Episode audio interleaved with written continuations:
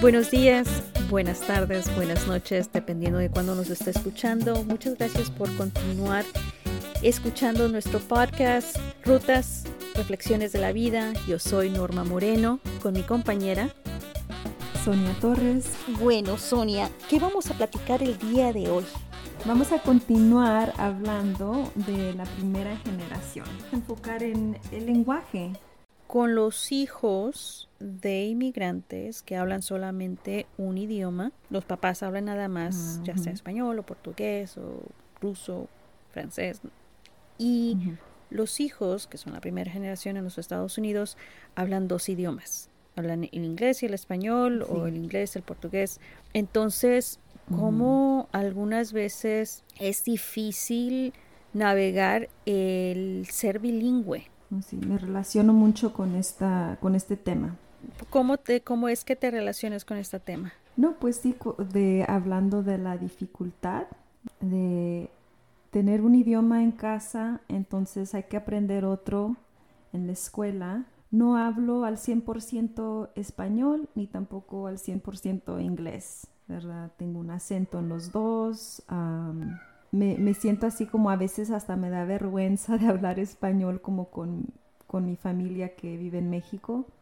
Y también pues el, el, inglés cuando fui a la universidad, así como comentarios de de compañeros blancos de, ah, ¿por qué, te, ¿por qué dices esta palabra así? Y no entienden, ¿verdad?, que hay una historia de ser bilingüe, de, de ser primera generación, de hablar un idioma en casa y tener que aprender otro y que es difícil, no es algo fácil. Mucha gente, pues, porque es algo común, lo ve como que ah, sí, eres bilingüe, pero creo que hay muchos sentimientos y cosas como que vienen con esto. Fíjate, me acuerdo que mi mamá me hablaba cuando estaba yo en la universidad y me decía, ¿cómo te está yendo? Le digo, no, me está yendo bien. Ah, sí, sí, pero algunas veces me preocupa, mamá. Dice, ¿por qué? No, porque el inglés no lo aprendo y el español se me está olvidando. Y me decía ella, pues te vas a quedar muda. Pero es cierto, debido a que, pues, bueno, viniendo del valle, al menos de la manera que yo me manejaba. el, español siempre fue mi primer idioma, el inglés fue mi idioma adoptivo y pues siempre me manejaba yo en español. Y cuando me salí de mi comunidad para irme al norte, pues tenía que hablar el inglés y pues sí me salía un poquito más pesado el acento. Entonces, de, como tú estabas diciendo, te cohibes al hablar con tu propia gente porque es de que no lo estás hablando bien el español y el inglés te sale con acento, no a todos nos sucede, y después las personas que son monolingües en inglés te dicen, ¿y por qué tienes acento? ¿Por qué lo dices así? De esa manera no se dice. Te cohibes en dos idiomas. Estar en, en esa en esa ruta de ser bilingüe puede ser difícil. Bueno, mira, yo estoy pensando ahorita en cómo veo a muchos niños que los padres hablan español y ellos ya pues ya están en la escuela, hablan más inglés. Entonces, he notado que a veces los, los niños les hablan inglés a los padres y ellos les responden en español, pero los niños no pueden hablar español y yo les pregunto, ah, ¿hablas español? Y ellos dicen, no. Entonces yo estoy, pero ¿cómo se comunican con los padres, verdad? Y cómo es que se están comunicando si los padres ellos no, no entienden el inglés al, al 100%, pero los niños, le, o sea, ellos nada más ahora están hablando más inglés. Y cómo eso puede impactar la relación que uno tiene con sus, con sus propios padres. Sí, fíjate, me acuerdo en esas pláticas familiares cuando estábamos cenando, hermanos y mi mamá y los sobrinos y todo eso. Y una de las quejas que escuchaba era cómo una de las maestras de una de mis sobrinas le habló a mi hermano diciéndole necesitan dejar de hablarle español a su hija para que pueda salir adelante en las clases. Me acuerdo vagamente de esa, de esa conversación, pero sí de lo que sí me acuerdo es la respuesta, ¿verdad?, que se le dio a la maestra. ¿Cómo le voy a hablar yo a mi hija? Exacto. Si me estás diciendo que nada más no hablemos en español. Cuando en la casa es nada más una cosa monolingüe y en la escuela es otro, otro idioma, también monolingüe. No me gusta esa recomendación que dio la maestra. no. Eh. La cosa es de que habla mucho que tan quizás preparados estamos sistemáticamente para apoyar a los niños, a los jóvenes de casas con otros idiomas que no sea el inglés. Cuando sabemos que en los Estados Unidos, al menos hasta donde yo sé, que no hay un idioma oficial en los Estados Unidos. El inglés no es un idioma oficial, pero bueno, esa ya es otra plática de la colonización de los Estados Unidos.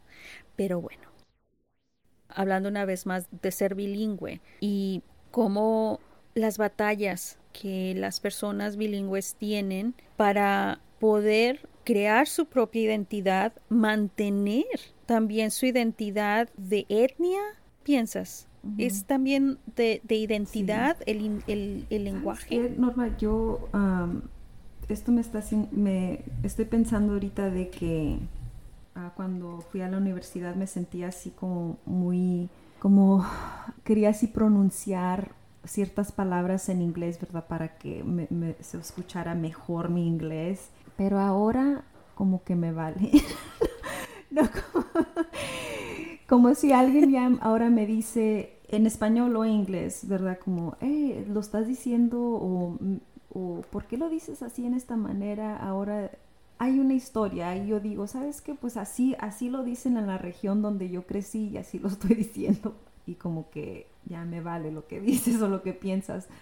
Ah, porque sí, o sea, y, creo que eso, eso está como entrelazado con la identidad. Y, y, los dos no están perfectos. Perdí mucho del español y también, y el inglés, pues no, no así está al 100. Y, y en la región, en el valle donde, donde nosotros crecimos, también como que hay un spanglish, ¿verdad? Una, una, mezcla de inglés y español y así los vamos a escuchar diferente porque en la región donde, donde yo crecí. Eso también se tiene que respetar. Y hace que hay gente que ellos que piensan, no, pues lo tienes que aprender así, al 100 los dos. Ok, entiendo eso, pero también hay que respetar uno en la historia de uno y de dónde, de dónde crecimos y, y por qué me escucho así, ¿verdad? O, hablas muy pochito. sí me ofendo, sí me ofendo también. Sí, no, eh, la cosa es de que son agresiones micro se reciben en, en, ambas comunidades, en ambas idiomas. Pues hablas pochito o pocho o hablas con acento, no hablas americano, no hablas... Entonces, es muy importante de cómo, como varias veces lo has dicho, hay una historia, hay una fuente tan rica de palabras, ¿verdad? En ambos idiomas que nosotros no sabemos. Y también lo importante de poder mandar este mensaje para personas que se sienten de esta manera de ambos, ni de aquí ni de allá, como la India María, ni de aquí ni de allá. Que nuestro cerebro es muy especial para las personas que somos bilingües o multilingües. Nosotros procesamos, recordamos cosas, tenemos más conexiones en nuestro cerebro que hacen que nuestro cerebro sea un poquito más fuerte, que sea más ágil, y más creativo. Que a todo dar, ¿no? Pensar, ah, cuando la gente me dice esto o lo otro, de porque soy bilingüe o lo que sea, es de que, pues, manito, mi cerebro está a toda madre. ¿Y tú? No, sí, es, es algo positivo. ¿Cómo es el tuyo? Pero ya, eso ya es pasivo, ya es pasivo agresivo, así de que. Ah, pero bueno, no, sí que hay que verlo como es, es, ah, es algo positivo, es algo, uh, hay más oportunidades para uno. Y cómo poder encontrar esa, esa comunidad que nos apoya. Cómo encontrar otras personas que están en el mismo bote, que queremos remar a la misma dirección que es al éxito o a la aceptación. Hemos trabajado con la comunidad inmigrante por tantos años que realmente pues casos de bilingüismo siempre sale. Y una de mis clientas, quien ella decía, bueno, mi mamá me habla en su idioma materno, que es portugués, y yo le contesto en inglés. Aunque le entiendo, pero no me siento tan fuerte en portugués ya. Decía, me siento tan avergonzada por eso. Ahora que ya tiene un poquito más de experiencia en la comunidad, en, en verse a sí misma, y me dice, ¿qué puedo hacer? Porque ahora sé que me falta eso, me falta comunidad, me falta de personas como yo. Ojalá que ella pueda encontrar esa comunidad, que ahí estamos, porque hay, hay muchos. Yo me relaciono mucho con ella en ese aspecto de que me, me da pena a veces hablar con, con familiares, tíos, días, ¿verdad? En, español. O me siento rara, ¿verdad? Porque sé que ahí está un, acento. Pero que no es tarde también de... Uno puede mejorar el lenguaje nativo si uno quiere, de ir a estos, como se dicen, son meetups, ¿verdad? Vas, te juntas con gente que está aprendiendo o quiere practicar más el idioma nativo como hay maneras de que uno lo puede ejercitar, si eso es lo que, lo que uno quiere. Y de ahí, pues también ahí puedes encontrar tal vez alguien que está, que está pasando por lo mismo. Encontrar una vez más tu, tu comunidad y poder hacer esa conexión una vez más. Y qué bonito, ¿no? De que decir, en mi propia familia puedo encontrar ese apoyo.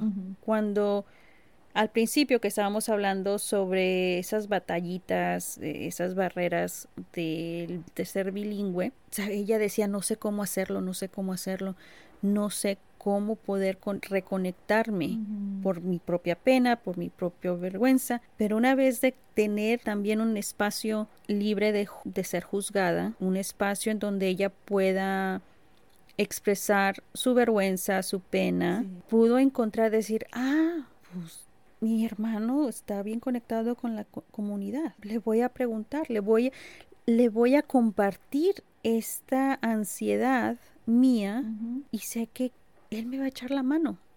Qué bonito, creo yo, ¿no? Que... al final pudo encontrar eso. Con tu apoyo, ¿verdad? De tomar todos esos pensamientos, sacarlos y también esos, esas emociones, hablar de todo eso y ahora puede ver claramente como, ah, yo tengo aquí un apoyo Ah, muy cerca de mí y, que ahora va a tomar ventaja de eso.